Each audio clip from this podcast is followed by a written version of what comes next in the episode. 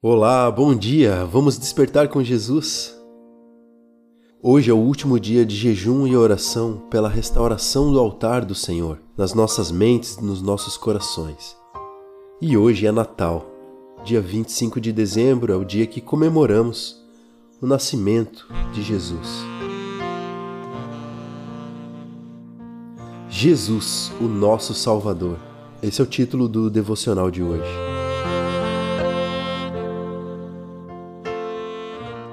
Na Bíblia, no livro do profeta Isaías, capítulo 9, verso 6, diz o seguinte: Porque um menino nos nasceu, um filho se nos deu, e o principado está sobre os seus ombros, e o seu nome será Maravilhoso Conselheiro, Deus Forte, Pai da Eternidade e Príncipe da Paz. Muito antes de Jesus vir à Terra, seu destino já estava traçado.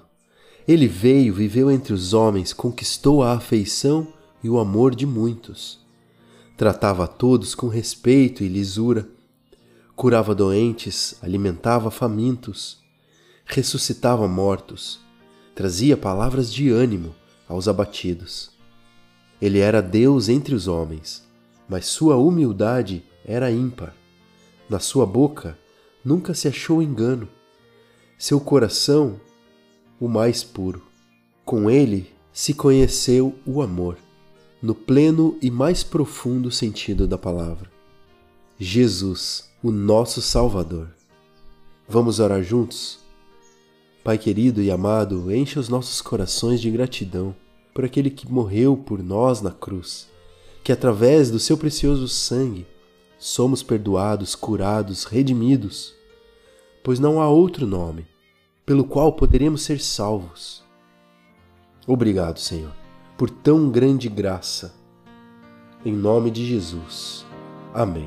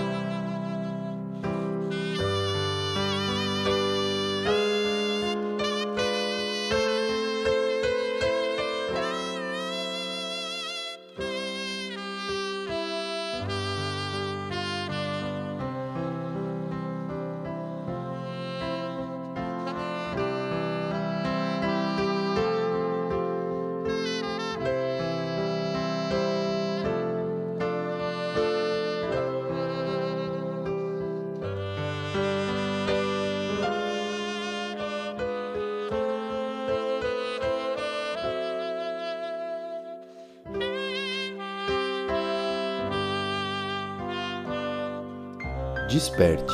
Jesus está voltando.